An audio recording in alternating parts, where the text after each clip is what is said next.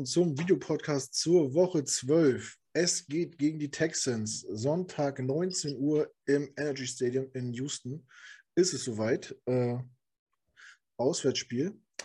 Ähm, ja, heute mit am Start auf unserer Seite mal wieder der Felix. Grüß Gott.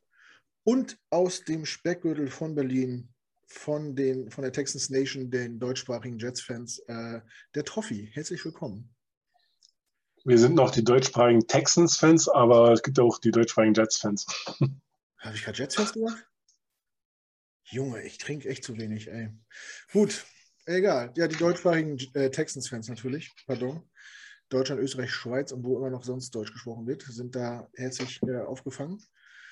Ähm, ja, Toffi, wir hatten vorhin ja schon mal das Vergnügen und haben für euch noch eine Kleinigkeit aufgenommen. Jetzt sehen wir uns hier wieder. Ähm, erzählt uns noch mal ein bisschen was über eure über eure Texas Nation. Wo findet man euch? Was macht ihr? Seit wann gibt es euch? Wie viele seid ihr? Wie kann man sich anschließen? Nutzt die Zeit. Erzähl uns mal was.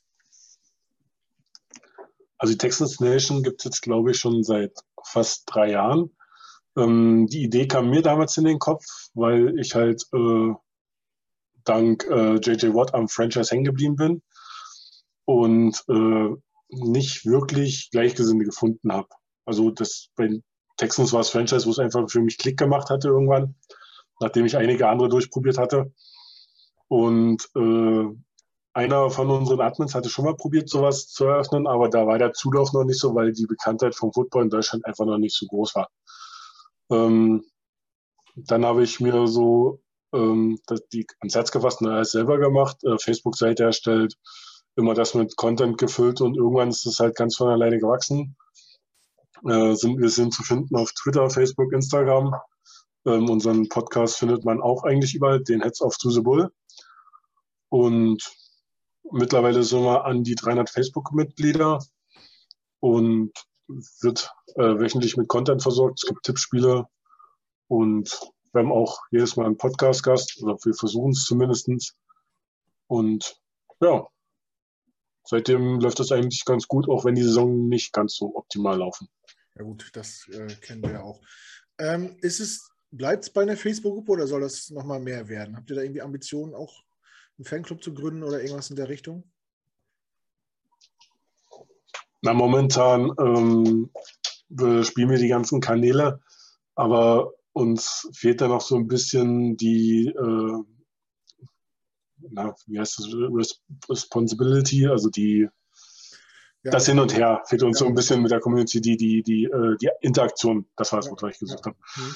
Ähm, und deswegen sind wir uns da noch nicht sicher, wenn das irgendwann mal sich ein bisschen ändert und sowas, klar kann man in die Richtung gehen. Aber man braucht halt auch dementsprechend das Feedback für die Sachen, die man macht, ist ja eigentlich immer noch ein Hobby. Genau. Ähm, wie seid ihr sonst organisiert, wenn jetzt mal kein Corona ist, irgendwie? Äh, Gibt es sowas wie, wie Fan-Treffen, wie Watchpartys? Kennt ihr euch untereinander oder ist das alles nur äh, auf digitalen Ebene? Ähm, bisher haben wir ein großes Treffen gehabt und zwar ähm, in London zu dem Jack-Spiel, mhm. wo man sich wirklich mit mehreren verabredet hat. Es ist ein, eine Planung, dass wenn sich das alles mal wieder ein bisschen beruhigt, auch mal in Deutschland so eine Watchparty zu starten oder ein Fan-Treffen. Ähm, bisher ist aber London unser einziges gewesen, der Rest läuft äh, alles digitaler. Mhm. Aber es ist halt alles noch ein bisschen im Aufbau, wo wir auch noch ein bisschen was reinstecken müssen. Das, aber ich denke mal, es geht in die richtige Richtung. Ja. Ja gut, die letzten anderthalb Jahre waren ja auch ziemlich kontraproduktiv, was das anging, äh, weil einfach nichts machbar war.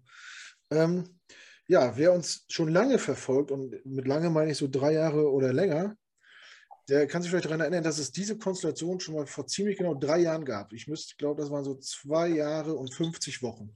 Ich habe heute extra nachgeguckt es war, glaube ich, äh, Mitte November irgendwie, vor, vor drei Jahren. Da saßen wir schon mal zu dritt hier und äh, ich habe mir den Podcast heute mal angeguckt. Äh, da haben wir über Namen gesprochen. äh, Deshaun Watson, ähm, J.J. Watt, Hopkins, Darnold, äh, Crowell, Benunwa.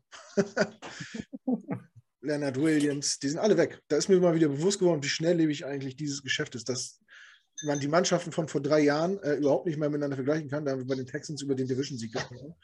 Da hattet ihr gerade irgendwie neun, eine neun äh, Spiele Siegesserie hinter euch, die kurz davor, glaube ich, von den Colts gestoppt worden ist oder so. Ich glaube, ihr seid mit 0-3 gestartet, dann neun gewonnen, dann gegen die Colts verloren. Seid, aber ihr seid sogar noch in die Playoffs gekommen, oder? Äh, wir sind nach den Playoffs gewonnen und das war äh, die Siegesjahr, die mit den Colts angefangen hat und mit den Colts geendet ist. Das war.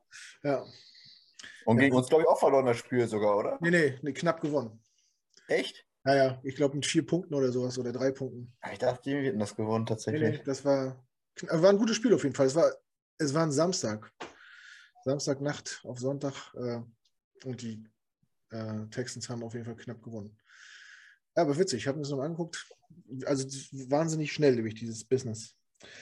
Ähm, ja, gehen wir mal in, in, die Vollen, gehen wir mal langsam Richtung Spiel. Ähm, oder quasi gucken, lassen wir erstmal den Gast zurückgucken und lassen uns mal teilhaben, wie ihr so die Offseason erlebt habt, den Draft, die Free Agency. Äh, es war ja eine Menge los bei euch. Äh, du bist wahrscheinlich auch leid, diese Themen immer noch anzusprechen, aber ja, wenn du nicht willst, musst du nicht, aber doch eigentlich schon. Ähm, ähm, ja, wie, waren, wie waren eure Erwartungen an die Saison? Wie Coaching, neue Spieler, die ganze Situation um euren Quarterback? Was habt ihr von der Saison erwartet? Wie zufrieden seid ihr bis jetzt? So mal einen kurzen Überblick. Ja, ähm, ich versuche es mal kurz zu halten, weil es war einfach mal zu viel los. Man hatte sich während der Saison dann von Bill O'Brien getrennt. Ähm, es sah auch nicht wirklich vielversprechend aus in alle Richtungen. Dann hatte man die ganzen Nebenschauplätze, wie äh, die Sache mit Andrew Hopkins, der für ein Apple und ein Ei wegging. Also ich bin immer auf der Meinung, Trade, okay, äh, auch gute Spieler kann man traden, aber es sollte nicht für diesen Gegenwert sein. Mhm. Da haben noch ähm, wirklich äh, die die, die Situation innerhalb des Franchises so ein bisschen die äh, Nicklichkeiten untereinander auf jeden Fall mitgespielt. Das war, das ging nicht mit rechten Dingen zu. Mhm. Ähm, ja, dann, dann so viel hin und her und äh, schon allein mit der GM-Suche, die eigentlich, also es fing eigentlich nicht erst in der letzten Offseason an, es fing ja schon davor an. Man hat einen neuen GM gesucht, hat sich schon an dem jetzigen Nick Casario versucht. Da gab es schon noch fast eine Strafe, wo man sich auf was anderes geeinigt hatte, weil er bei den Patriots war und man theoretisch nicht verhandeln durfte. Deswegen hat man Bill O'Brien die Macht gegeben. Zwei Jahre später haben wir jetzt einen Traum-GM. Ob er es wirklich ist, da bin ich mir noch nicht sicher, weil man noch an zwei, drei anderen vielversprechenden Leuten dran war. Ähm, ich weiß gar nicht, ich glaube Rick Smith heißt einer, der auf äh, ESPN-Analyst ist. Also es waren auf jeden Fall einige Namen dabei, wo ich auch gesagt hatte, okay, ja, nehme ich. Ähm, dann war die Offseason, dass wir das Roster einmal komplett auf links gekrempelt haben. Und zwar komplett. Wenn ich mich recht entsinne, war es über 60 äh, Team-Transaktionen, also mit Abgängen, Zugängen, alles. Und man ist auf viel Prove Deal gegangen, viele Einjahres-, Zweijahresverträge. Äh, hat mit David Cully einen neuen Headcoach verpflichtet, der vorher Passing Game Coordinator bei den Ravens war. Ein sehr alter Mann, hat auch sehr viel NFL-Erfahrung, aber nie als Headcoach. Er übernimmt das Playcalling auch nicht, sondern überlässt es dem OC in den DC, weil er halt einfach die Erfahrung nicht hat und mehr so wirklich der Headcoach Posten macht, wirklich er koordiniert halt. Ähm, dann haben wir mit Lovie Smith einen Defensive Coach verpflichtet, der mit einer der Gründer so der Temper 2 ist, der 2 Defense, was wir auch äh, durchspielen bis zum geht nicht mehr. Wenn wir diesen Look zeigen, dann spielen wir ihn meistens auch, also mit irgendwie Rumschiften oder andere Coverage ist nicht. Ähm, was ich von ihm halten soll, weiß ich noch nicht, weil jetzt auch noch nicht die Spieler so äh, komplett haben. Wir haben auch das Defensive äh, Scheme auch in der Offseason umgestellt von einer 3-4 auf eine 4-3. Ja, und also es kristallieren sich ein, zwei äh, Diamanten so aus den Free Agent Verpflichtungen raus. Christian Kirksey hat auf jeden Fall bis zu seiner Verletzung äh, gut Eindruck gemacht, hat The Cunningham auf äh, Linebacker abgelöst. Ähm, einige Leute sind noch wieder weg. Äh, neuester Fall war zum anderen Philipp Lindsay, den wir als Running Back geholt hatten.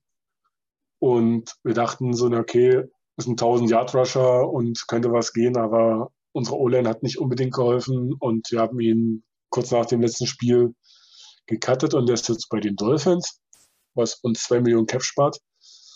Ja, und im Draft ähm, hat man sich überrascht, also nein, nicht überraschenderweise, aber für uns kam der Pick an der Position schon überraschend. Man hat ja noch die Causa Watson, was halt auch noch mit rein, der, obwohl er die Freigabe hätte, nicht fürs Team spielt. Und ich glaube, das Team ist auch vollkommen okay damit. Man hat die Tyra Taylor geholt in der Offseason und halt Davis Mills als Drittrunden Quarterback verpflichtet. Ähm, er hat Flashes gezeigt, ihm fehlt aber noch viel Erfahrung. So alles in allem recht anstrengend, weil man auch Sachen versucht zu erzwingen, Spieler, nicht hingehören und alles. Äh, ja, also es, man macht mehr Baustellen auf, als man schließt. Hm. Also gehe ich davon aus, dass euch bewusst war, dass es keine, keine schöne Saison wird. Ähm, bist du trotzdem zufrieden, so wie es jetzt gerade bis jetzt gelaufen ist, oder sagst du, das geht gar nicht, was da passiert?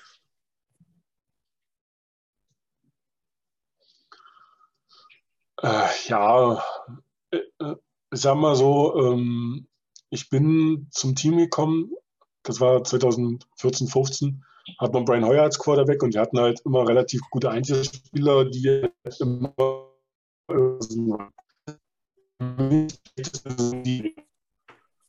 und es zerrt schon an den Kräften, das irgendwie zu sehen. Und ähm, ich bin froh, dass man um diese Schmach der 0 und 17 gekommen ist, weil das vor der Saison alle predicted haben. Wirklich alle Medien haben darüber geschrieben, ja, Texans mit den ganzen Nebenschauplätzen, die sie haben, das wird eine 0 und 17 Saison.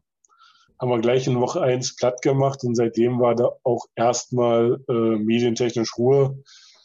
Und aber dass es eine relativ schlechte Saison mit einem frühen Pick wird, ist uns bewusst. Es ist trotzdem teilweise kräftezehrend, weil man auch äh, keinen Vorankommen manchmal sieht. Ja, aber ja gut, äh, das ist eine. Aber hab, habt ihr viel mehr erwartet als das, was jetzt, was jetzt tatsächlich eingetreten ist? Ich persönlich nicht. Nee. Da, also dann ist, man fällt ja nicht quasi tief irgendwie, wenn man keine hohen Ansprüche hatte. Ähm, da kann ich mich gleich mal überleiten zu der Frage von Marc. Grüße gehen raus nach Düsseldorf. Der fragt nämlich, äh, was ihr von, von Kali haltet. Ähm, es hieß ja anfangs, der soll nur das, das, das Jahr jetzt irgendwie coachen und gucken, äh, dass da eine Mannschaft auf dem Platz steht. Aber so, wenn man sich das so anguckt, so, es, es liegt ja nicht an, am Willen und der Einstellung liegt es ja irgendwie nicht. Äh, er scheint ja den Laden äh, mit dem, was ihm zur Verfügung steht, ja ganz gut im Griff zu haben. Oder siehst du das anders? Ist das vielleicht auch ein Mann, der, der, der länger bleiben kann oder ist das wirklich nur so ein, so ein Übergangsding? Also Kali ist für mich definitiv ein Übergangsding und äh, denke mal, mehr als zwei Jahre werden wir ihn nicht sehen. Mhm. Äh, ich würde ihm auf jeden Fall noch das Folgejahr geben. Was ich halt nicht einschätzen kann, ist, wie groß seine Macht wirklich ist. Durch die ganze ähm, Bill O'Brien-Sache hat man eine ganz schöne Mächteverschiebung gehabt. Und es gibt halt Leute außerhalb der, des Coaching-Staffs, die halt sehr ihre Finger im Spiel haben, ähm, ähm, wo ich auch nicht weiß, ob Nick Casero so arbeiten kann, wie er möchte, unser GM. Äh, wir haben nämlich Jack Easterby, der ziemlich dicke mit unserem Owner Kyle McNair ist. Und ähm, ich, ich, möchte mich nicht darüber lustig machen, weil jeder kann seinen Glauben haben und ihn ausleben, wie er möchte. Aber sie machen das Ganze auf einer relativ christlichen Schiene. Und das ist ja in den USA auch äh, viel verbreitet, dass es da sehr viele gläubige Christen gibt. Aber ähm, ich, äh, es, gibt, es gab ein Komitee, was einen GM bestimmen sollte. Und dieses Komitee wurde übergangen, weil ähm, Easterby zu Cal McNair gegangen ist und hat gesagt, guck mal, ich hab da einen. Easterby war, glaube ich, auch vorher in New England gewesen. Also das ist alles so, so, ein, so ein Hin- und Hergeschaue, wo, wo halt immer diese Unruhen drin war. Und ich kann halt Kali nicht einschätzen, wie viel, wie viel Sagen er da wirklich hat oder ob er einfach nur momentan die Strohpuppe ist, dass da einer steht. Mhm. Ähm, es wäre auch, glaube glaub ich, kein extremer Verlust, wenn Kali jetzt gefeuert würde. Er macht auf den PKs immer einen sehr sympathischen Eindruck.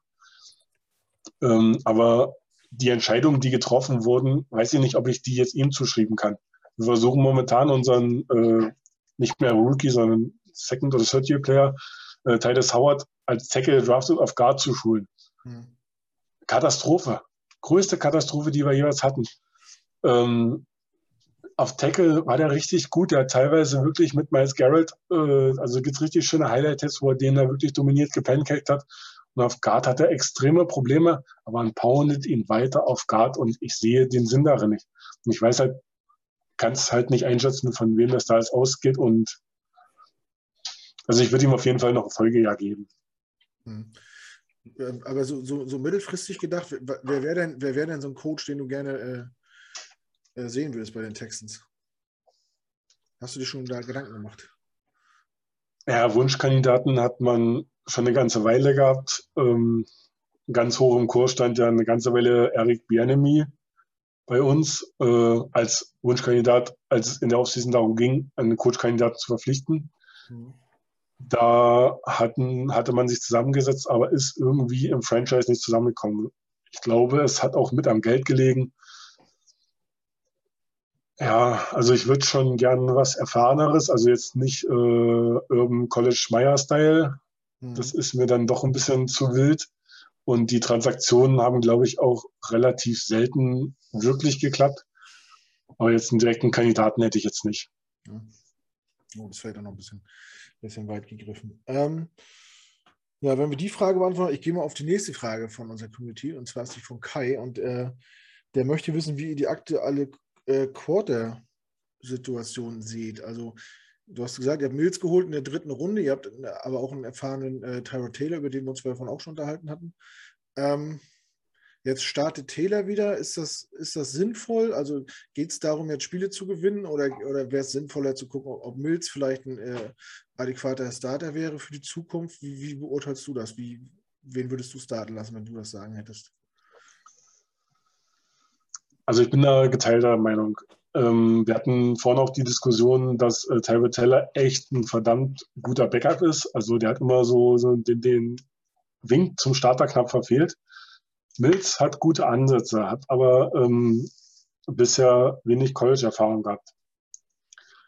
Ähm, ich würde ihn fast sogar hinter Taylor sitzen lassen. Das Problem ist, was ich bei uns gehofft hätte, dass man, also mit Verletzung kannst du nicht rechnen, aber Mills hat genau die Brecherspiele gespielt oder spielen müssen gegen Hammer Defenses.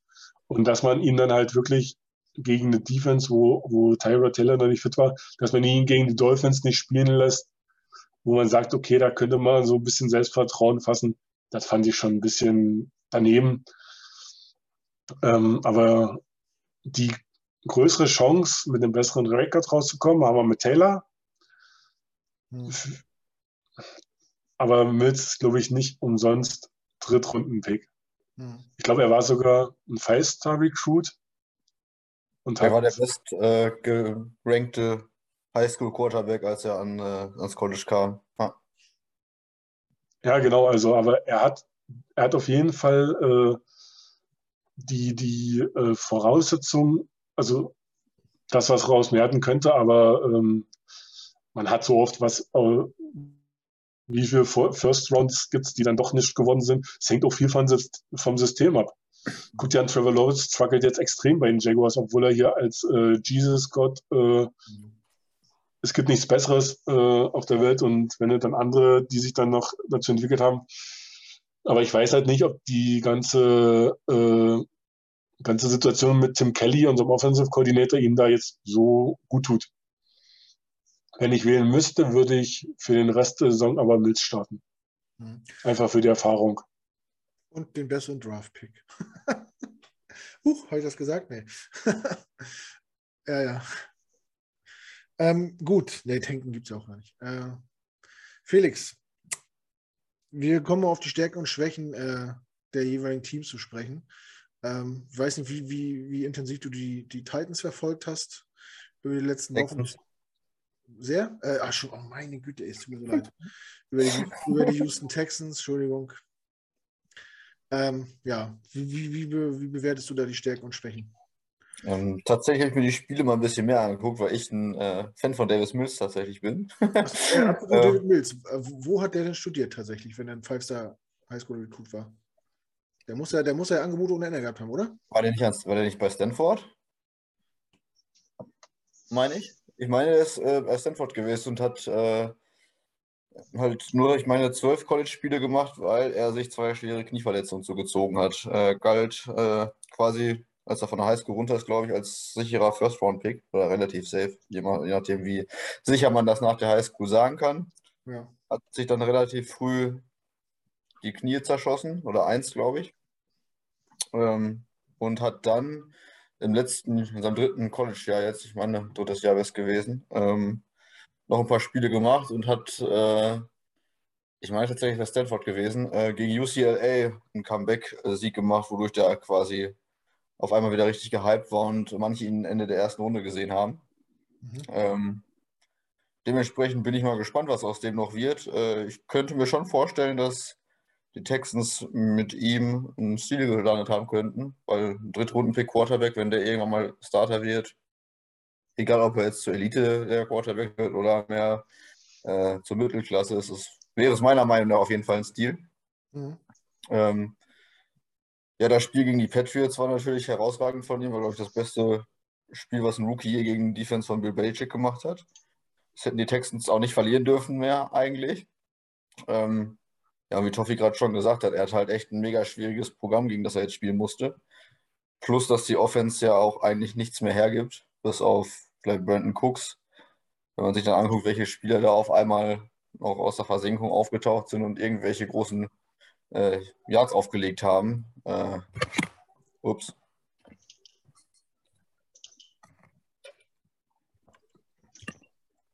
Hallo? Hört ihr mich wieder? Ich höre ähm, ja. Äh, Chris Moore zum Beispiel. Äh, er hat die letzten Jahre bei den Ravens gespielt als Receiver ähm, auf den man sich dann auf einmal verlassen muss. Ist, ich Houston hat ja quasi ihr ganzes Tafelsilber verkauft. Ähm, von daher so richtige Stärken tue ich mich jetzt schwer mit. Ich finde, äh, der Coaching-Staff macht es gut tatsächlich, obwohl ich meine, Houston in allen Kategorien Platz 32 und 31 als Team belegt, egal ob es jetzt Pass, Offense, Defense, Run, Offense, Defense ist.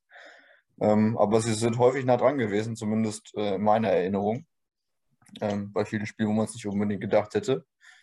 Und ja, das Spiel gegen die Titans jetzt letzte Woche. Äh, vier, Turn vier Turnover, glaube ich sogar, ne? vier Interceptions.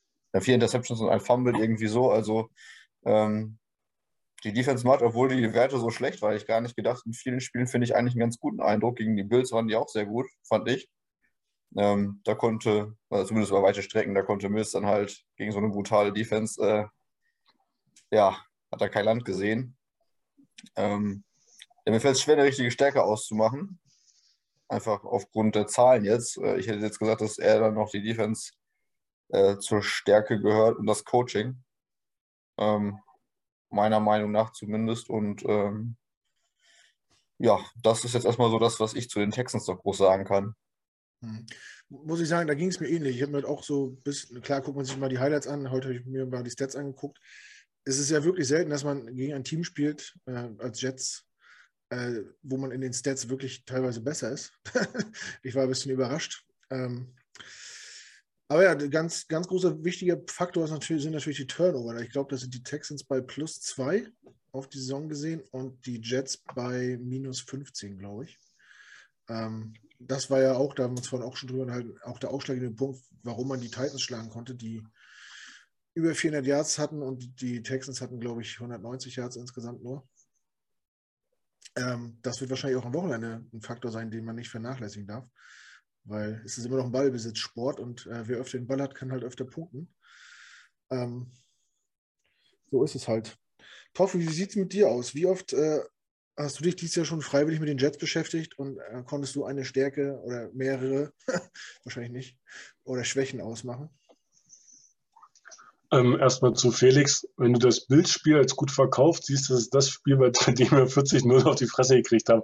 Also die Defense. Deine... Ich meinte die Defense. Also die Defense hat ah, okay. ersten Turnover generiert gegen, äh, Josh Allen, dann waren sie quasi an der Red Zone. Ich meine, die Bills haben auch erst zweiten, ab dem zweiten Viertel so richtig gepunktet, oder nicht? Und ja, okay, das stimmt. Also, sie haben Schlimmeres verhindert. Ja, irgendwann mal die Luft halt raus, ne? Das kennt man von den Jets, aber ähnlich. ja. Ähm, zu deiner Frage zurück, also bei den Jets, ähm, die haben das, was ich mir gerne wünsche, wünschen würde, so dass halt ähm, das Laufspiel so langsam in Tritt kommt. Bei uns ist halt gar nichts. Man hat Mark Ingram dann weggetradet, also auch Off-Season-Spieler neben Lindsay, den man geholt hat. Jetzt hat man noch David Johnson, den man für äh, die Andrew Hopkins bekommen hat. Äh, neben den Klecks Mayo und das Ei, was da noch lag. Ähm, viel war es auf jeden Fall nicht. Und das ist alles kein Rushing-Game. Also der, ich würde, würde Geld drauf wetten, dass unser Main-Rusher am Ende der Saison ähm, Tyra Taylor ist. Ja. ja. Ohne Ingram und ohne Lindsay jetzt äh, kann das gut sein, ja. Genau, also ihr habt auf jeden Fall ein Laufspiel, was wirklich ein Tacken besser ist als unseres und äh, ja, ähm, ja, und ähm, dann sind, ist mir halt beim Stats durchschauen halt noch, ähm, ah, jetzt habe ich Namen vergessen, ähm, euer einer Defensive End mit dem Doppelnamen aufgefallen. Franklin Myers. Genau, Franklin Myers, ähm, dass ihr da auch gut Druck äh, generieren könnt, weil ich sehe unsere Defensive Line schon als äh, relativ solide an, aber die Lines nehmen sich beide nicht viel. Also ihr könnt auch gut Druck machen und wenn da nicht ab und zu ein paar Verletzungen wären, äh, sehe das vielleicht auch noch ein bisschen anders aus. Das ist auf jeden Fall, ja.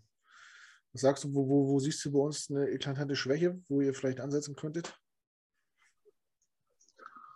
Naja, dadurch, dass äh, Zach Wilson wieder spielt, ähm, ja, ich weiß, das ist viel, aber ähm, man kann hoffen, dass er irgendwie von Flecko oder von Mike White was gelernt hat. Ähm, weil er ist halt momentan euer Interception-Leader und wenn er da Druck bekommt, dass, äh, dass wir ihn dann zu Fehlern zwingen. Ihr habt ja momentan auch nicht äh, mehr die äh, Laufspielunterstützung von Moore. Ich verwechsel die beiden immer. Was Kater. Kater. Kater. Mhm. Ja. Ähm, der fällt ja wahrscheinlich wirklich fürs Spiel am Sonntag aus. Ja. Das steht, glaube ich, schon fest. Ja, definitiv, ja. Ähm, und er ist ja auch aus dem Backfield so ein, so ein, so ein äh, Double Shred. Also ihn kannst du anwerfen, er kann nicht nur laufen und da wird euch, denke ich mal, auf jeden Fall was fehlen. Ähm, ich weiß nicht, wie das Ty Johnson äh, mit auffangen kann. Oder äh, Tevin Coleman, je nachdem. Mhm. Ob die das wirklich so auffangen können und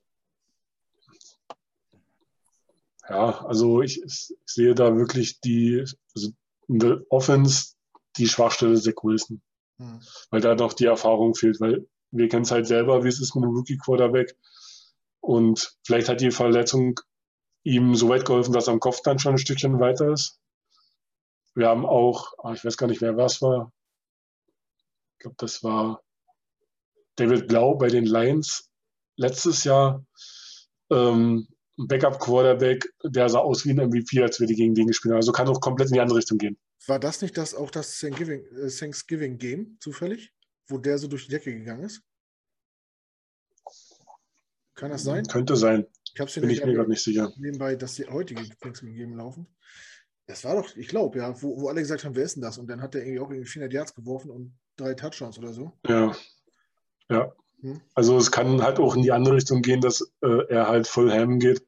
Aber ähm, durch die Rotation in der Defense, wo äh, selbst nach den ganzen Offseason Editions ich mir immer teilweise noch erstmal gucken muss, wer, wer, bist du? Ach, du spielst bei uns, okay. ähm, ja, das ist momentan echt schwierig da. Ähm, selbst bei den Startern oder wenn dann mal eine Rotation ist. Ja. Mhm. Ähm, ja, aber ich würde dann halt wirklich versuchen, sehr über den Druck zu kommen und Zach Wilson da zu Fehlern zwingen. Wenn Cunningham spielt, der ist ein mega guter Runstopper. Ähm, Christian Kirk sieht immer noch raus. Also wenn einer vorne die Tackles macht, der war letztes Jahr auch äh, LFC Tackle Leader. Ja. Also er kann definitiv nicht den Pass verteidigen, das ist nicht wesentlich nicht seine Stärke, aber wenn er was kann, dann ist es klein nach vorne und ab in die Line und ähm, wenn wir da das Laufspiel im Griff haben und euch zum Passen zwingen, dann denke ich mal, dass wir da auch Turnover kreieren können. Hm. Ja, wir sehen. Äh, ja, Toff jetzt angesprochen, Felix. Äh, Michael Carter fällt aus. Äh, ein, ein, junger, vielversprechender Rookie, der uns schon viel Spaß gemacht hat und auch so ein bisschen mit der einzige Lichtblick ist in dieser Saison. Äh, meinst du, das wird man doll merken oder denkst du, das können wir äh, ganz gut kompensieren?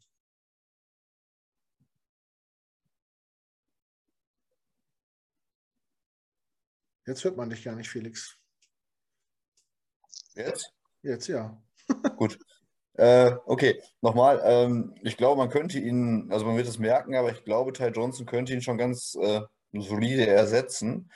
Ich habe jedoch die Befürchtung, wenn man sich den Snap-Count und die Carries vom letzten Spiel anguckt, nachdem Carter raus war, da Tevin Coleman äh, ja, die meisten Carries bekommen.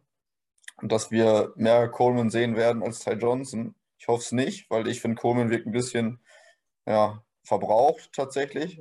Also natürlich auch schwere Verletzungen in San Francisco. Ähm, aber vielleicht ist Salah deswegen noch ein Fan von ihm oder Shanahan, je nachdem, ne, Shanahan Lafleur, je nachdem, wer ihn da jetzt dann halt, äh, wer dafür am meisten verantwortlich ist, ihn aufzustellen. Ähm, wenn Coleman mehr Snaps kriegt, wird man es, glaube ich, noch stärker merken tatsächlich. Und ähm, ja, ich bin gespannt, wie unser Run-Game dann aussieht. Bei Ty Johnson äh, habe ich immerhin noch das Gefühl, dass er ähnlich explosiv wie Carter sein kann. Ja, den Eindruck habe ich auch zumindest, äh, da, dass der viele Yards auf der Contact machen kann und so wirklich um jeden Inch äh, irgendwie kämpft und sich streckt und sich reinhaut. Ähm, anderer Spieler, der, der zurückkommt, äh, Trophy auch angesprochen, ist Zach Wilson. Ähm, wir, ich hoffe sehr, dass er fit ist. Es kam heraus, dass äh, Flecko und äh, White äh, beide jetzt auf der Corona-Liste sind, also weil sie Kontakt hatten angeblich. Äh, die wären eh für Spiel ausgefallen ich hoffe jetzt nicht, dass, dass man Wilson starten lässt, weil man sonst äh, hätte Dings starten lassen müssen. Johnson. Nee, heißt der Johnson? Mhm. Ja, ne? Ja. Ähm, genau. Glaube ich nicht. Meinst du nicht? Also, er wird schon wieder fit sein, oder? Sonst. Da gehe ich auch von aus. Haben wahrscheinlich jetzt im letzten Spiel noch nicht reingeworfen, haben dann gedacht, gegen Texans kann man es dann vielleicht, hätten wir ihn vielleicht eh gesehen. Hm. Ich meine, Mike White ist positiv getestet gewesen und Fleck war als Kontaktperson deswegen äh, mit in äh, ja, Quarantäne. Muss man hoffen, dass White wirklich beim Zusehen ein bisschen gelernt hat. Äh, er kann zwar jeden Wurf, aber er muss ja nicht unbedingt jeden zeigen wollen. Vor allem nicht äh, diese risky Plays, sondern er auch ein bisschen mehr mal das Kurzpassspiel mit einbindet. Ähm, weil die Jets jetzt äh, in den vier Spielen ohne White tatsächlich am meisten äh, Passyards der ganzen Liga haben. Ohne Wilson? Ohne Wilson, hast recht, genau. Aber ist, mit ist aber mit Versprechern, oder? Ja, hast du recht. aber wie gesagt, äh, da führen die Jets sowohl im Pass jetzt die Liga an, als auch im Pass Touchdowns, als auch im Pass First Downs. Ähm, seitdem Wilson gezwungenermaßen zum Zuschauen verdammt ist. Deswegen könnte man, wäre es zu hoffen, dass er sich ein bisschen was abgeguckt hat vom Scheme und das Scheme besser ja, von meinen Zuschauern schon gelernt hat, äh, umzusetzen, statt immer Hero Ball zu spielen. Ja. Frage? Ähm, da hätte ich, hm? nee, hätte ich auch eine Frage, genau. Ja. Ähm, wenn ihr jetzt die Wahl hättet, weil die Frage kam halt auch zu mir, ähm, ihr habt ja auch einen Rookie Quarterback. Wen würdet ihr äh, bevorzugen? Also Mike White, White sah halt ein Spiel halt wirklich krass aus und äh, dann ist er auch angekommen äh, sah es halt nicht mehr ganz so aus. Dann hat man Joe Flecko, einen äh, Super Bowl-winning Veteran, der jetzt auch nicht mehr auf der Höhe ist.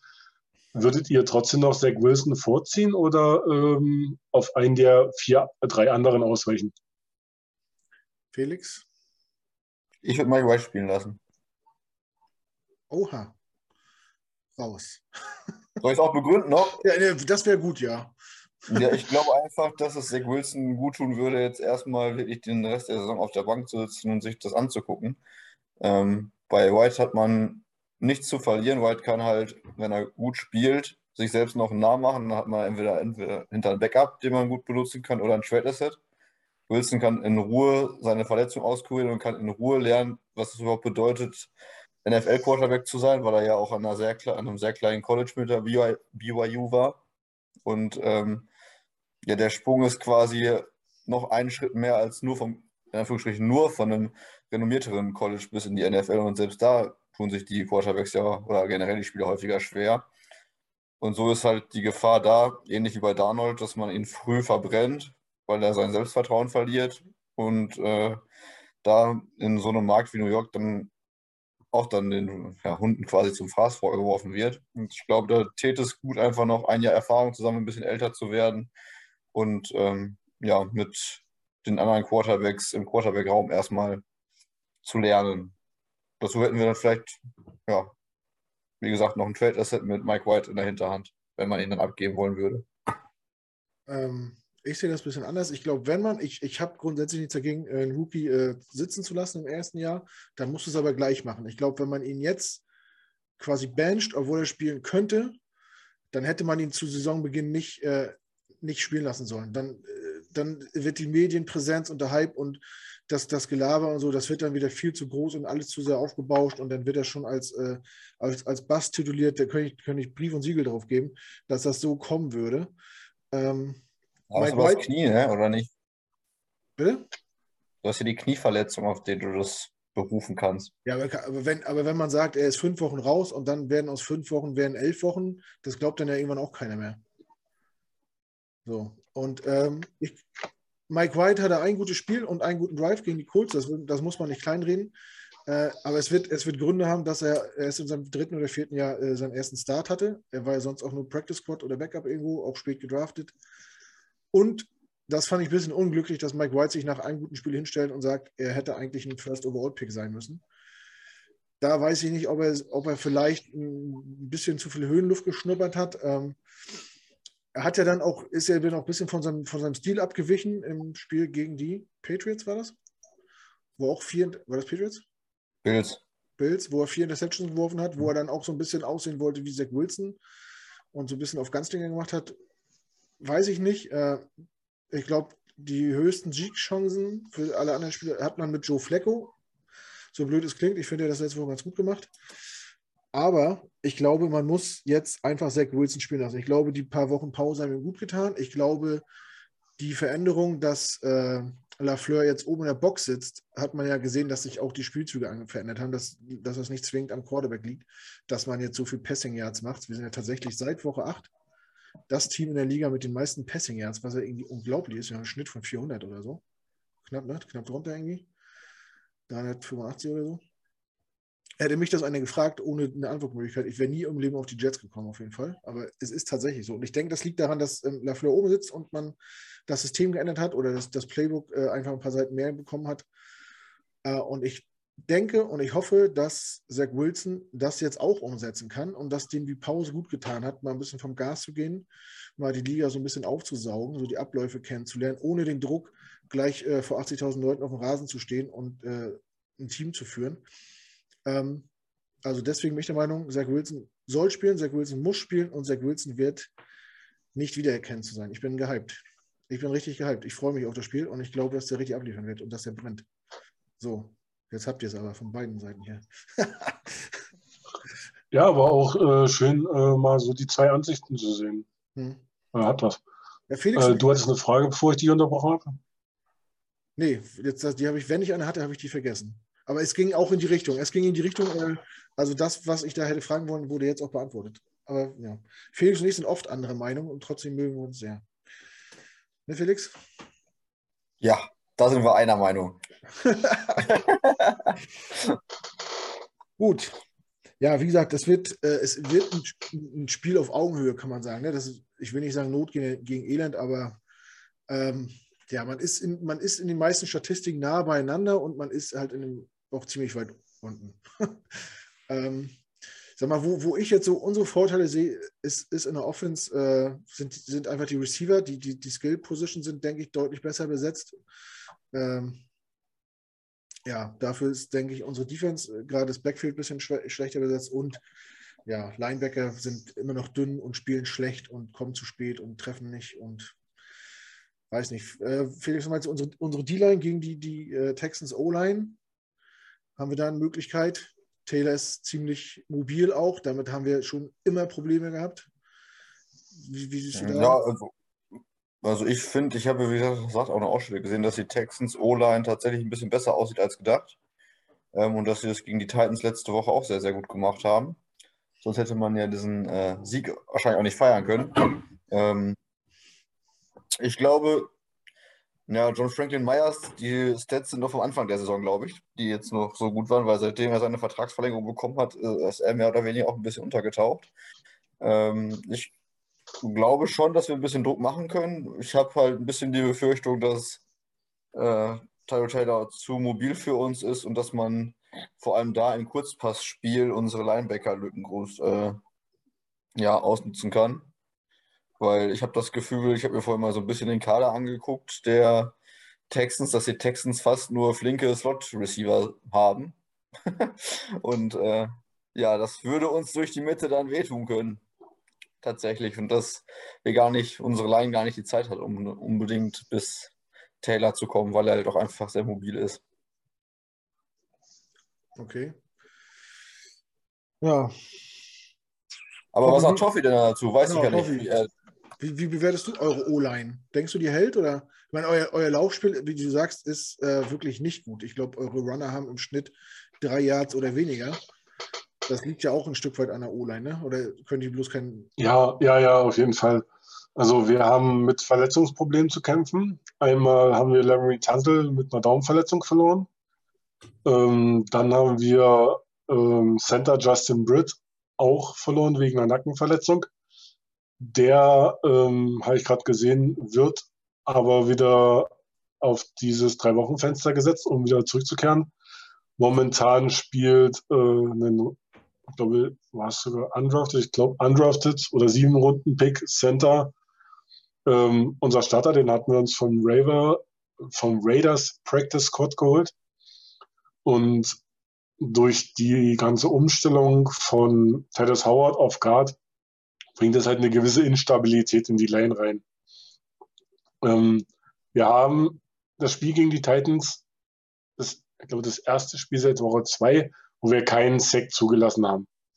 Ähm, ist auch natürlich verbunden mit der Mobilität des Quarterbacks. Da gebe ich Felix recht, weil ähm, egal ob du jetzt äh, einen Deshaun Watson hast, aus was der für sich für Dingern rausgewunden hat, was halt, wo die O-Line halt mal komplett daneben gegriffen hat, das war halt egal, der war halt weg. Und Taylor ist halt nicht so mobil, aber hat ähnliche Anlagen, was die Mobilität angeht. Und das unterstützt halt die O-Line, aber ich sehe es jetzt noch nicht, dass wir gegen euch keinen Sack kassieren. Ähm, bei den Receivern ist es so, man hat, ähm, da ja Aaron Rodgers seinen Buddy zurückhaben wollte, äh, Randall Cobb an die äh, Packers zurückgetradet. Dafür hat man sich Veteran Danny Amendola geholt auf Slot. Die Außen, also wir haben nicht nur Slot-Receiver, sondern die Außen werden von äh, Brandon Cooks besetzt, der halt echt solide ist. Und äh, vom Rookie äh, Nico Collins, der jetzt auch von IR wieder zurück ist und der ist echt äh, physisch und äh, der macht Spaß. Also der, bei ihm hoffe ich noch so ein bisschen auf ein Breakout-Game, aber die äh, Ansätze, die er gezeigt hat, Nico Collins, könnte, könnte sich wirklich zu Nummer 1 hocharbeiten bei uns. Ja, ähm, wir hatten bei uns schon die, die, die, die Roster-Moves angesprochen, Verletzungen und Ausfälle. Bei uns kam jetzt quasi nur Carter dazu, der nennenswert ist, dafür ist Wilson zurück. Wie sieht es denn bei euch eigentlich aus? Vor der ähm, Corey Davis hat heute nicht trainiert, ne? Nochmal eben. Oh. Kam vorhin Groin gestern beim Training geholt. Das ist natürlich, wer, wer Donnerstag nicht trainiert, spielt sonntags meistens nicht. Das ist doof, aber gut. Ja, da freut sich Toffi. ihr habt, das ist ein Videopodcast, ich habe dein Grinsen gesehen. Corey Davis äh, kennt ihr, ne? den hattet ihr auch äh, jahrelang in eurer Division. Oder das kam jetzt ja. schlimmer rüber, als es sein Also es sollte jetzt echt keine Schadenfreude sein, weil okay. wir sind selber gebeutelt, aber das war so ein bisschen so, ah, scheiße, schon wieder was. Ja. Nur wieder, äh, hast du schon den Running Back nicht, jetzt fällt nur noch der Receiver aus und aber ja. ist, äh, ihr kennt ihn ja wahrscheinlich äh, schon länger. Äh, wäre Corey Davis jemand, vor dem ihr Respekt hättet, so, wo ihr sagt, oh, der kann uns wehtun? Oder siehst du den gar nicht so stark? Also er hatte selbst äh, bei, bei, äh, bei den Titans, äh, nee, Titans, doch, war Titans war, ja. hm. äh, nie, in meinen Augen nie so wirklich diese Nummer, Nummer 1 Rolle. Da war immer irgendwie, also für mich ist der nicht wirklich ein Nummer 1 Receiver. Aber es ist halt so diese persönliche Einschätzung, die ich von ihm habe. Mhm. Es ist, äh, ja, wenn man auch so seine Stats anguckt, das ist äh, immer knapp an der 1000-Jahr-Saison gescheitert und halt nie über fünf Touchdowns. Und da ist er bei euch schon fast auf einem Karrierejahr, hm. kann man ja schon fast sagen, mit der Touchdown-Zahl. Ähm, immer Fumble-Probleme gehabt, bei euch leider auch äh, dabei geblieben. Äh, also er macht mir jetzt nicht wirklich Angst, da ist meine Angst vor Titans größer, aber die sind bei euch äh, eher rar gesät. ähm, also wir haben welche, bloß keine guten. ja, ähm, eine interessante Statistik. ja, also äh, der macht mir jetzt nicht so die Angst. Muss man gucken, wie unsere Defense damit umgeht. Mhm. Ähm, ist er eher so der Speediger? Das habe ich jetzt nicht so auf dem Schirm. Was für ein Spielertyp ist er? Er so, kommt wahrscheinlich mehr so über das Körperliche, ne? oder Felix? Klassischer, klassischer X-Receiver, ja. Du kannst, kannst auch mal tief machen, aber ist jetzt nicht nur Deep Thread. Ja, die Titans selber haben mich auch ähnlich bewertet. Ne? Kein klassischer äh, äh, Wide Receiver One, äh, lässt gerne mal Bälle fallen, versteckt sich, wenn es drauf ankommt, äh, scheut den Kontakt und geht lieber ins Aus, als noch irgendwie für zwei, drei Jahre zu kämpfen und so. Ähm, ja, und so ein, bisschen, so ein bisschen kommt er auch bei uns so rüber, so hat eigentlich solide Spiele gemacht, hat dann aber auch wirklich immer mal wieder eine unglückliche, unglückliche Situation dabei. Ja, muss sich auf jeden Fall noch beweisen, verdient viel Geld und äh, soll natürlich bei uns weiter Nummer 1 sein, aber da muss er erstmal noch hinkommen. Aber wir wollten eigentlich über Verletzungen reden. Toffi, wie sieht es denn bei den Texans aus? Äh, so vor der Saison, in der Saison, sind da Leistungsträger, wichtige Spieler schon weggebrochen, out for season oder seid ihr verschont geblieben vom großen Verletzungspech? Im Großen und Ganzen sind wir verschont geblieben. Ein größerer Ausfall, der auch sehr viel Stabilität gekostet hat, ähm, war natürlich Larry, Larry Mitanze. Ähm, wir haben uns aber mit äh, Marcus Cannon und Co. Ähm, ziemlich viele Veterans ähm, in der Free Agency geholt, dass man das so ähm, abpuffern konnte. Mittlerweile spielt Charlie Heck auf der Seite, wo Cannon spielen sollte und äh, Tansel wurde auch schon von, ich glaube, Justin McCray ersetzt. Also wir spielen schon mit den Backup-Leuten auf der Line, ist aber jetzt noch nicht so schlimm. Ähm, es, es gibt halt die eine Sache, die halt immer wieder auf dem Injury Report steht und das ist Deshaun Watson das ist einfach mal nervig. Ich hätte mich gefreut, wenn es vor Woche 8 fertig gewesen wäre, die ganze Sache, weil äh, er bekommt, kann man sich auch schön äh, auf die Zunge zergehen lassen, äh, knapp über 10 Millionen für nichts. Mhm. Er wird dadurch, dass die, diese Fronten so verhärtet sind, ähm, ähm, er wird definitiv nicht spielen, er dürfte spielen. Ähm, aber man hat sich halt mein First, äh, beidseitig Einvernehmen darauf geeinigt, dass er nicht spielt und äh, dadurch, dass er nicht weggegangen ist, bekommt er die Kohle. Aber sonst an größeren Verletzungen, äh, Nico Collins tat ein bisschen weh, als er für eine Weile raus war, aber zum Glück nicht allzu lange. Der war auf, dem, äh, Injury, äh, auf der Injury Report Liste. Ähm, auch wirklich die drei Wochen raus. Ähm, ist halt der Rookie, der mit so mit am meisten äh, Hoffnung schöpft, dass wir einen guten Receiver haben. Nachdem Hopkins weggegangen ist, was physisches. Will Fuller ist ja auch äh, in der Offseason weggegangen zu den Dolphins, wo er jetzt seine Verletzungssorgen weiterhin schön auslebt. Also es ist schade, dass er nicht fit wird, weil wenn er fit wird, ist er so ein unglaublicher Spieler. Will Fuller hat einfach nur Pech in seiner Karriere. Das ist extrem Wahnsinn. Also der hat, glaube ich, zwei Spiele die Saison gemacht und bisher nichts. Mhm. Und äh, sonst blieben wir eigentlich verschont. Das waren dann doch mehr die Abgänge, die da noch waren. Aber äh, verletzungsbedingt, Klopf auf Holz, bisher nichts Großes. Ja, klingt auf jeden Fall gut. Äh, sieht bei uns ein bisschen anders aus. Wir brauchen das nicht nochmal alles aufzählen, aber ja, bei den Jets fehlen ja deutlich mehr äh, Leistungsträger und, und Eckpfeiler und so, äh, auf die man sich vor der Saison verlassen hat.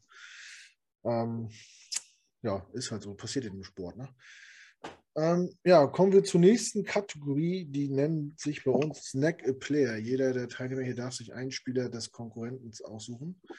Ähm, und weil ich es bei Toffi schon weiß, frage ich äh, Felix zuerst. Ja, ist vielleicht ein äh, etwas komischer Pick, aber ich würde tatsächlich Tyrell Taylor nehmen. Einfach weil wir damit einen erfahrenen Quarterback hätten, der theoretisch starten könnte, der aber anscheinend auch als Mentor irgendwie eine ganz gute Rolle spielt. Also bei den Browns vor Mayfield, Mayfield war dann nachher ganz erfolgreich, war er ja nicht so schlecht. Ähm, davor schon bei den Bills, wo Allen dahinter war, hat das irgendwie auch geklappt. Dann war er äh, bei den Chargers, wo Herbert danach dann angefangen hat. Irgendwie scheint er das Pech zu haben, dass die Quarterbacks, die hinter ihm sitzen, entweder eh sehr gut sind oder gut von ihm lernen. Was man so hört, wird er auch als sehr guter Teamkamerad bezeichnet. Mal abwarten, was das mit Mills gibt. Ähm, aber sonst finde ich, gibt es, ohne das jetzt irgendwie despektierlich zu meinen, gibt der Roster ähm, der Texans auch nicht so viel mehr her, wo ich jetzt sagen würde, da wäre es jetzt unbedingt viel besser als wir. Ähm, dementsprechend würde ich tatsächlich mit Tyro Taylor gehen. Du könntest dir irgendwen ausruhen von den Texans und du nimmst einen Backup-Quarterback? Aus den genannten Gründen, weil er, glaube ich, auch für äh, Wilsons Entwicklung nicht schlecht wäre. Okay. Es, es, es verwirrt mich sogar noch mehr als der Pick von Knut. Also bei Knuts Pick war ich so, äh, okay, ja, äh, hatte ich so nicht auf dem Schirm, weil äh, spielt keine Rolle. Ich hatte jetzt. Aber mit, ja, aber äh, mit deiner Nummer eins. Ähm, aber mit Tyrell Taylor hätte ich nicht gerechnet. Aber äh, auch schöne Begründung. Also ich bin voll bei dir, der ist ein Teamplayer und hat man ja auch beim Spiel gegen die Titans gesehen. Er hat halt diesen Willen, diesen Biss, da wirklich da, wie er den Touchdown reingelaufen ist, er gibt halt Fulham Scheiß auf alles, ähm, wird dort fast noch in der Luft.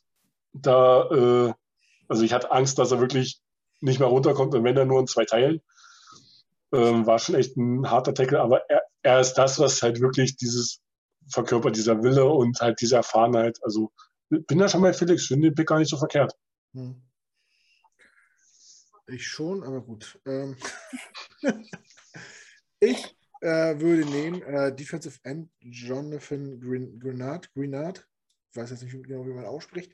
Äh, ist jetzt in seiner dritten Saison, hat, glaube ich, gespielt auf dem College für Louisville und dann äh, nochmal für Florida, glaube ich.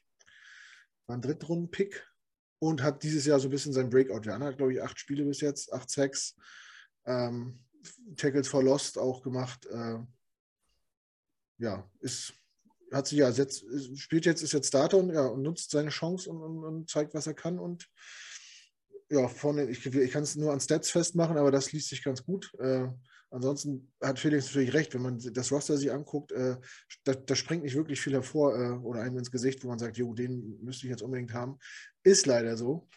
Ähm, ja, kann man nichts ändern. Hoffen wir, dass es für euch besser wird, dass man noch mehr Spieler von euch haben will.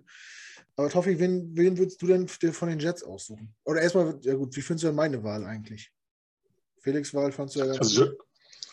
Jonathan Greenard ähm, hat durch den äh, Defensive-Wechsel von 4-3 äh, auf äh, von 3-4 auf 4-3 extrem profitiert. Und ähm, nachdem Merciless auch noch weg war, dann halt auch die Starters-Nest bekommen neben Jacob Martin und so unsere Interior D-Line ist nicht so gut, aber das wird halt durch die Ends ausgeglichen. Also es ist krass, was aus ihm geworden ist.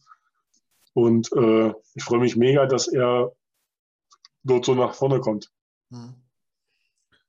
Sehr gut. Ähm, ja, wie, wie wäre deine Wahl? Wen würdest du sie holen? Ähm, meine Wahl ist bei eurem Rookie Right Receiver. Ähm, und zwar aus folgenden Gründen. Wir sind auf Wide Receiver in der Tiefe recht dünn besetzt. Wir haben jetzt auch einen ähm, Daniel Mendola, äh, ist halt auch schon, also da müsste sich man fast so eine Steigerung von Veteran einfallen lassen, das ist glaube ich 34. Ähm,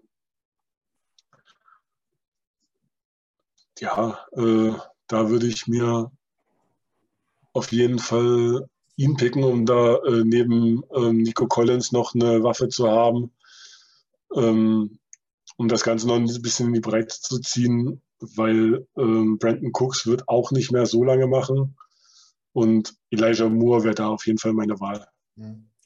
Ja, auch eine sehr gute Wahl, unser Second-Round-Pick, der warum auch immer an der Stelle noch da war. Äh, da sind wir alle sehr froh drüber. Der hat ganz gut eingeschlagen. Äh, der ist sehr variabel einsetzbar. Viele haben gesagt, das ist ein reiner Slot-Receiver. Finde ich jetzt nicht unbedingt. Kann man auch anders einsetzen. Äh, kann auch, äh, wird auch manchmal im Lauf eingesetzt, so Jet, Jet Sweep-mäßig. Ähm, ist auf jeden Fall flink. Felix, Elijah Moore, Fan oder nicht? Oder überbewertet? Ich bin total Fan von Elijah Moore. Sehr gut. Sind uns zur Abwechslung mal wieder einig. ja, Bei Carter waren wir uns auch schon einig. Ja. Elijah Moore, muss man wirklich sagen, ist, ist wirklich ein sehr guter Draft-Pick, der bis jetzt wirklich voll überzeugt hat, auch für einen Rookie Zahlen auflegt, die, die nicht ein Rookie auflegen muss. Wollen wir hoffen, dass er gesund bleibt und eine sehr gute Wahl auf jeden Fall, Tobi. Kann ich äh, absolut nachvollziehen. Ähm, ja, dann kommen wir zum letzten Punkt auf meiner Liste. Das heißt nicht, dass wir dann aufhören müssen. Wir können auch so ein bisschen äh, philosophieren. Aber auf meiner Liste steht jetzt noch Bold Prediction und Tipprunde. Und ich habe eine Bold Prediction, da hoffe ich mich von drauf gebracht. Und die, deswegen möchte ich als erstes sagen, ich tippe, dass unser Kicker weder Field Goal noch Extrapunkt verschießt am Wochenende. Und das ist bold. Weil Tommy wollte mir vorhin erzählen, dass wir einen schlechten Kicker haben und da habe ich mir kurz die Stats von, von Fairbank aufgemacht und habe gesagt, Moment, ne? nicht, mit, nicht mit Scheibenkreisen, wenn man im Steinhaus sitzt. Äh, das ist auch nicht so prall. Und Ergebnis, ich weiß gar nicht, was ich vorhin hatte. Ich habe gesagt, es könnte ein Spiel werden, ähm, wo beide an, der, an, an die 30 Punkte kommen, was sowas wie, weiß nicht, 35, 28 ausgeht, 35, 32, irgendwie sowas. Oder 35, 31. Da würde ich, äh, genau, ähm, diese Frage habe ich von Knut auch gestellt. Erwartest du ein High-Scoring-Game, weil halt unsere Defenses teilweise nicht viel hergeben, oder wird es so ein richtig zähes äh, Low-Score-Game? Low ich bin mir da nämlich auch noch nicht sicher. Ich habe dann auch im Endeffekt auf ein Highscore-Game getippt. Der Over-Under liegt bei 40. Was denkst du, was wird denn das? Ich würde bei Over-Under 40 würde ich über sagen. Also ich hätte so ein 27, 4, äh, 20 oder so getippt. Für die Jets. Ähm, also auch Highscore, knapp. Okay. Ja, genau. Aber es kann natürlich auch sein, ich würde es auch nicht ausschließen, dass wir auf beiden Seiten defensiven Touchdown sehen. Das zählt ja auch in die Punkte mit rein. Ne? Also von daher äh, würde mich jetzt auch nicht unbedingt wundern. Ähm, ja, wie gesagt, äh, meine Bold Prediction ist, dass äh, puh, Ty Johnson für über 100 Yards und Touchdown rusht. Ähm, und ich hatte noch eine Statistik, weil wir vorhin über unsere tollen Titans gesprochen haben. Unser bester Titan, ist ja Ryan Griffin, hat in dieser Saison schon doppelt so viele Catches wie im letzten Jahr. Ratet mal, wie viele? Vier? 18. Heißt also, letztes Jahr hatte er ganze neun Catches. Okay. Was ist eigentlich, äh, fällt mir gerade ein, Entschuldigung, was ist eigentlich mit, mit Tyler Croft? Hat der die letzten Spiele nicht gespielt? Er war auf dem Feld, aber ist, glaube ich, nicht so häufig angeworfen worden. Ne? Ich glaube, das okay. meiste hatte tatsächlich Griffin. Er hat doch die ersten Wochen auch doch eigentlich ganz gut äh, auch gefangen und auch Touchdowns gemacht und so, ne? Na, Preseason. Nein, ach, hör auf zu ballern. Auch in der, na, ist egal. Ich gucke jetzt, das gucke ich jetzt nach. Tyler Croft? Ja. Ein vielleicht. Ja, nee, mindestens zwei. Oder sogar drei.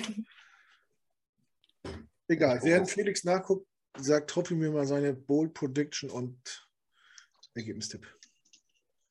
Ich musste mir gerade kurz die Hände vors Gesicht schlagen, als der Name Ryan Griffin fiel. Der war ja auch mal bei uns. Echt? Ja. Ja, definitiv. Er war bei uns und äh, gar nicht mal schlecht als Titan. Und es gab da, ich weiß gar nicht, ob das der Draft war, wo Akins gedraftet wurde, einer unserer mhm. anderen Titans oder äh, auf jeden Fall wurde im Draft ein Titan gepickt und dann kam eine Nachricht, dass äh, er genau an dem Abend dann auch äh, leicht betrunken randaliert haben soll. Okay. Weil er so geahnt, geahnt, hat, dass das bei ihm das Ende, für ihn das Ende in Houston ist. Ach so, auf, aufgrund des Picks, ja, okay. So, ja, ja, er hat ja damals, ähm, äh, ist er dann Starter geworden, weil ähm, äh, unser Titan davor, CJ Fedorowitz, ähm, aufgrund von mehreren Concussions dann äh, die Schuhe nagelgängt hat. Zwar auch recht früh, äh, für einen Spieler, aber es ging halt nicht mehr, der war halt kaputt. Mhm. Und dann ist äh, Ryan Griffin halt rausgekommen, aber äh, wir haben uns dann halt weitere Verstärkung geholt und es hat er den Draftabend wohl nicht ganz so verkraftet. Äh, erinnert mich gerade so ein bisschen an Draft Day, wo der, wo der Quarterback äh, das Büro vom GM demoliert, weil er hört, dass die auf 1 getradet sind. also willst du Tyler Croft hören in dieser Saison? Ja, hau raus. Er hat äh, okay, sechs Spiele gespielt, vier gestartet. Da hat er insgesamt 10 Receptions für 104 Yards und einen Touchdown. Dann, aber dann hat er eine Menge First Downs noch gefangen. Mit 100 Yards, da kannst du ja nicht viele First Downs gemacht haben. Woche 1 26 Yards, Woche 2 8 Yards, Woche 3 12 Yards. Dann ist er zwei Wochen ausgefallen. Woche 8 20 Yards, Woche 9 38 Yards, Woche 10 hat er nicht gespielt. Naja. Aber es ist doch, ist er nicht jahrtechnisch dann sogar unser bester Tight 100 Yards. Ich weiß jetzt nicht, was äh, Ryan Griffin hat. Soll ich mal nachgucken? Nee, ist auch egal. Also, wenn wir jetzt anfangen, über unsere Titans zu, zu sprechen, das wäre, äh, ich glaube, im Aufsatz würde man sagen, Thema verfehlt.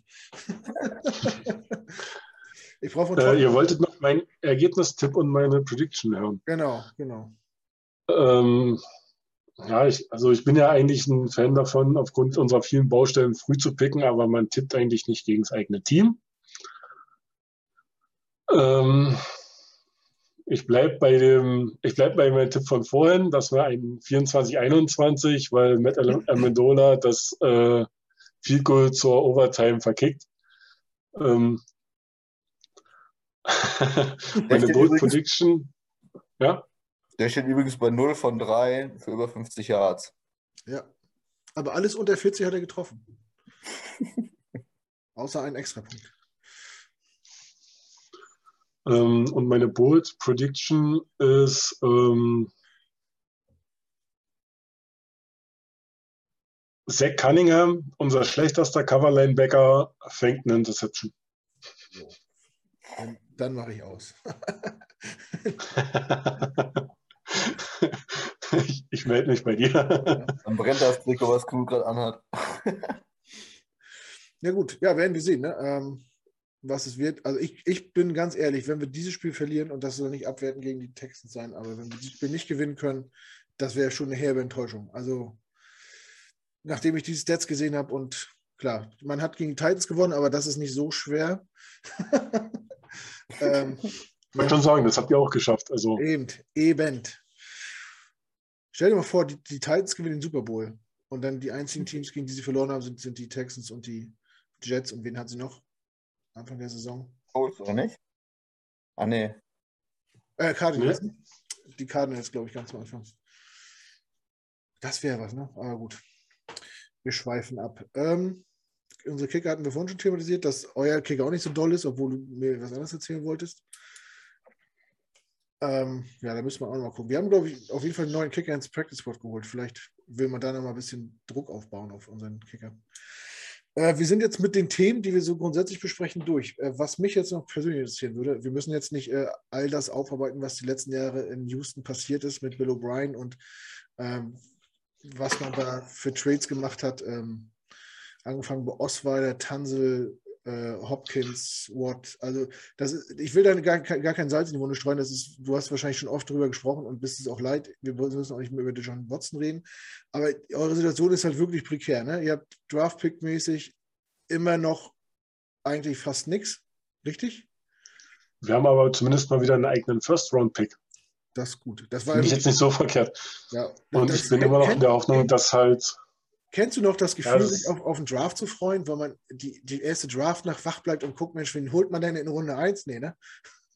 Wo, wo, wobei das Bittere ist ja, dass es dieses Jahr bisher zumindest keinen wirklichen ja. Skill-Position-Player so wirklich gibt. Ja. Auch das hat ja schon das Thema, dass man jetzt mal früh draftet und irgendwie nichts dabei ist, was man so auf Anhieb gebrauchen kann. Nee. Ähm, ja, aber Tommy, wenn dann halt Picks vermehren. Ja, oder so, ja, genau. Aber wenn keiner ist, der, der hochtrainen will, ist das ist alles schwierig. Aber das müssen wir abwarten, was ja. da passiert. Vielleicht machen wir vom Draft. Ich habe es übrigens gerade äh, ich habe übrigens gerade die Geschichte von Ryan Griffin gefunden. Ja. Wir haben damals im 2019er Draft äh, Kahale Waring gezogen, einen hawaiianischen Titan, Ja. der mittlerweile auch nicht mehr bei uns im Roster ist. Ähm, sehr viele Verletzungsprobleme und alles. Und äh, Titan Ryan Griffin war beim Draft in Nashville. Das war der, der in Nashville äh, stattfand. Und er Ja. wurde festgenommen, weil er äh, ein Hotelfenster mit einem Schlag zerstört hat. Und das, die, die Nachricht kam halt kurz nachdem äh, Carly Waring gepickt wurde. Also das, Oh Mann, ey, das klingt, ja, das klingt auch so nach einem Einmal- Film, ey. Das klingt auch so nach einem Film. Ja, aber mal, mal gucken, was das in Houston wird. Also ich bin, äh, ich bin irgendwo vielleicht doch noch guter Hoffnung, aber ähm, ist halt die Personalie Easterby, die da halt äh, drüber schwebt wie ein Schreckgespenst. Ja. das ist, er hat keine Ahnung vom Football und auch äh, was Interviews rausgekommen ist von Spielern, die weggegangen sind, auch so von dem Randall Cobb, was der da bei seiner ersten Pressekonferenz gesagt hat. Mhm. Da läuft im Hintergrund irgendwas total krumm und Cal McNair ist eigentlich für mich in meinen Augen kein Owner. Mhm. Ähm, sein Vater ist ja verstorben, war jetzt auch nicht der beste Owner, Bob McNair, der hat auch äh, wunderschöne Schlagzeilen gemacht, Ja. äh, indem er gesagt hat, äh, äh, ein Gefängnis sollte nicht von seinen Insassen geleitet werden und das auf das Franchise bezogen hat. Mhm. Und Das war also damals, ich mit dem dieser- Lay das war damals zu dieser Black Lives Matters Kampagne, ne? wo das mit den Knien und so losging mit Colin Kaepernick. Ne? Ja, ja, genau. Äh, wo ist diese Aussage halt, ich wollte es gerade abmildern mit einem leicht rassistischen Touch, aber äh, machen wir uns nichts vor, wir sind in Texas. Ja. Also äh, die, die Realität, Realität, Realität muss man dann halt auch sehen. ja. Und ja, das ist einfach so, so, so, ein Clusterfuck und ich sehe es nicht vorangehen, solange Easterby noch im Haus ist. Und das sehen nicht nur ich so. Mhm. Äh, und das, das ist halt, wenn man dann so Videos von der Sideline sieht, dass Spieler nicht mit dem Headcoach abklatschen. Ich meine, das ist nur abklatschen und dafür mit Easterby, was auch immer er da an der Sideline verloren hat. ja. Und weiß ich nicht. Weiß ich nicht. Also, Also stellt ihr euch äh, auf, auf, auf, äh, auch in der, in der Zukunft auf nicht so äh, schöne Jahre ein oder denkt ihr, das wird auf jeden Fall, das da? wird auf jeden Fall lange dauern. Man sieht ja jetzt auch äh, an, an Trevor Lawrence, nur weil man jetzt halt äh, relativ golden gepickt hat. Wenn die Umstände da drum nicht stimmen, kann das Ganze nach hinten losgehen.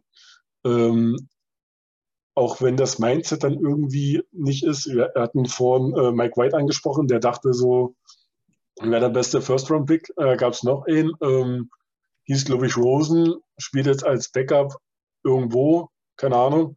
Arizona. Ähm, äh, Quatsch, äh, Atlanta. stimmt, Atlanta. Mhm. Ähm, ja, äh, ich sehe es nicht, dass man da, also so ein Rebuild dauert eh, aber nicht, dass man da in einem Jahr rauskommt.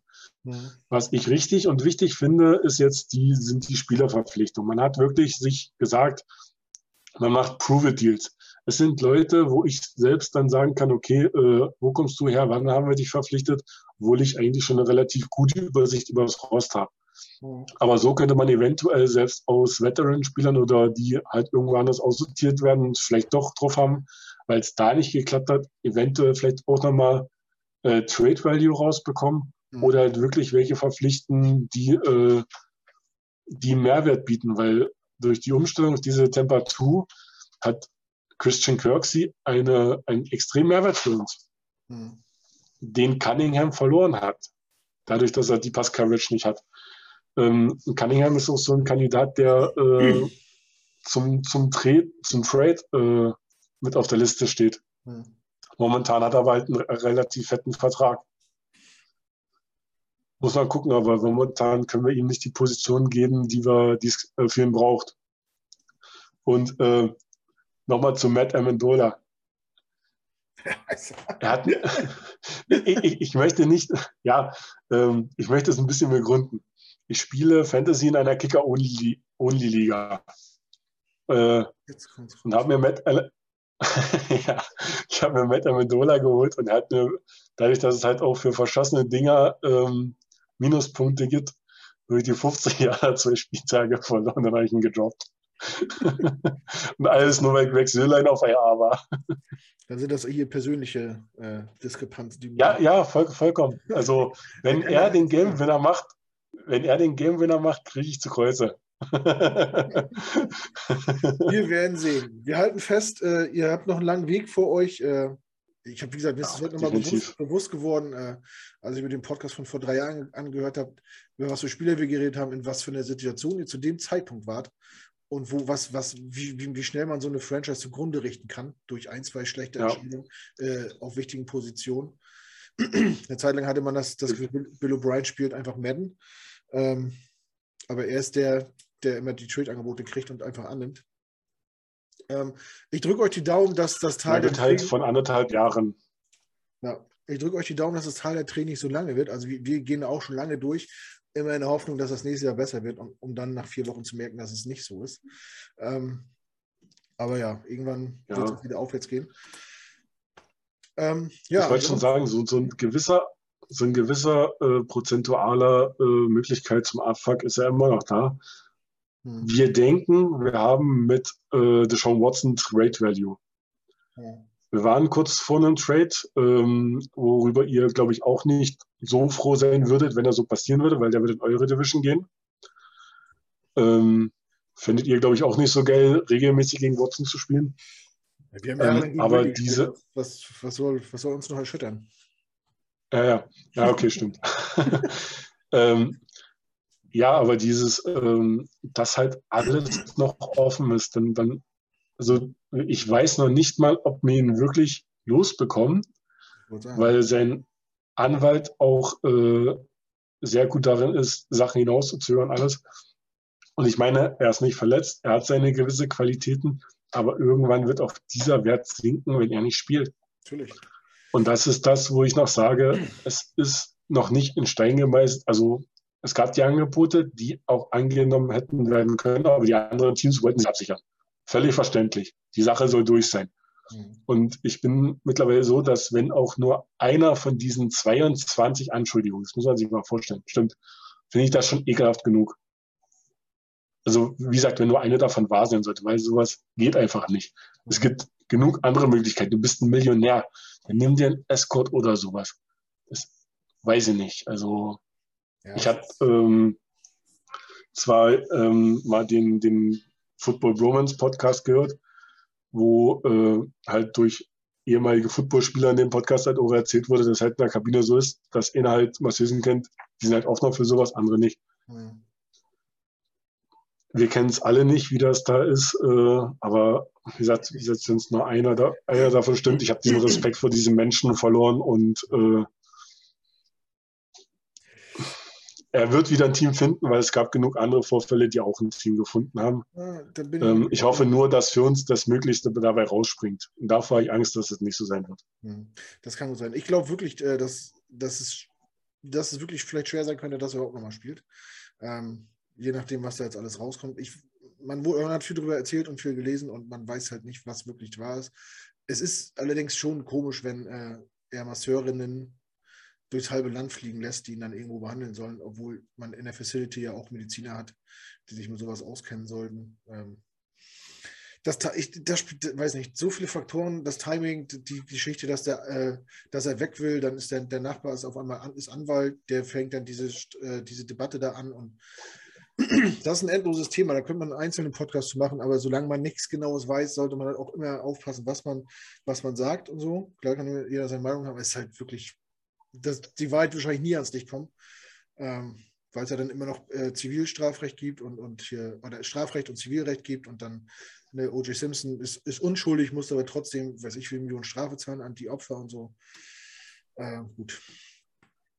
Aber ich habe das bewusst ausgeblendet, weil ich gedacht habe, du hast bestimmt keinen Bock auf dieses Thema und wir müssen das nicht nochmal auf, aufwärmen. Ansonsten wäre ich, wenn ihr nichts weiter habt, wäre ich durch für heute. Daumen hoch, alles klar. Habt ihr auch nichts mehr.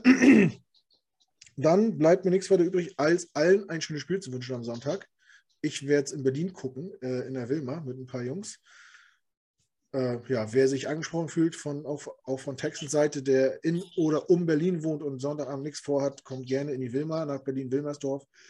2G-Pflicht, wir machen 2G Plus draus, also lasst euch vorher testen irgendwo, bringt einen Test mit oder, und macht den vor der Tür, dass es jemand sieht. Es gibt auch Tests vor Ort zu kaufen, ein paar, für, ich weiß nicht, Einkaufspreis auf jeden Fall. Es gibt was zu essen, was zu trinken. Es sind ein paar Fernseher aufgebaut. Wir sind, weiß nicht, ich glaube bis jetzt 50 Leute. Das wollte ich nochmal loswerden. Und ansonsten, ja, wie gesagt, ein schönes Spiel. Möge sich keiner verletzen, möge der Bessere gewinnen. Das werden wahrscheinlich die Jets sein. Ähm,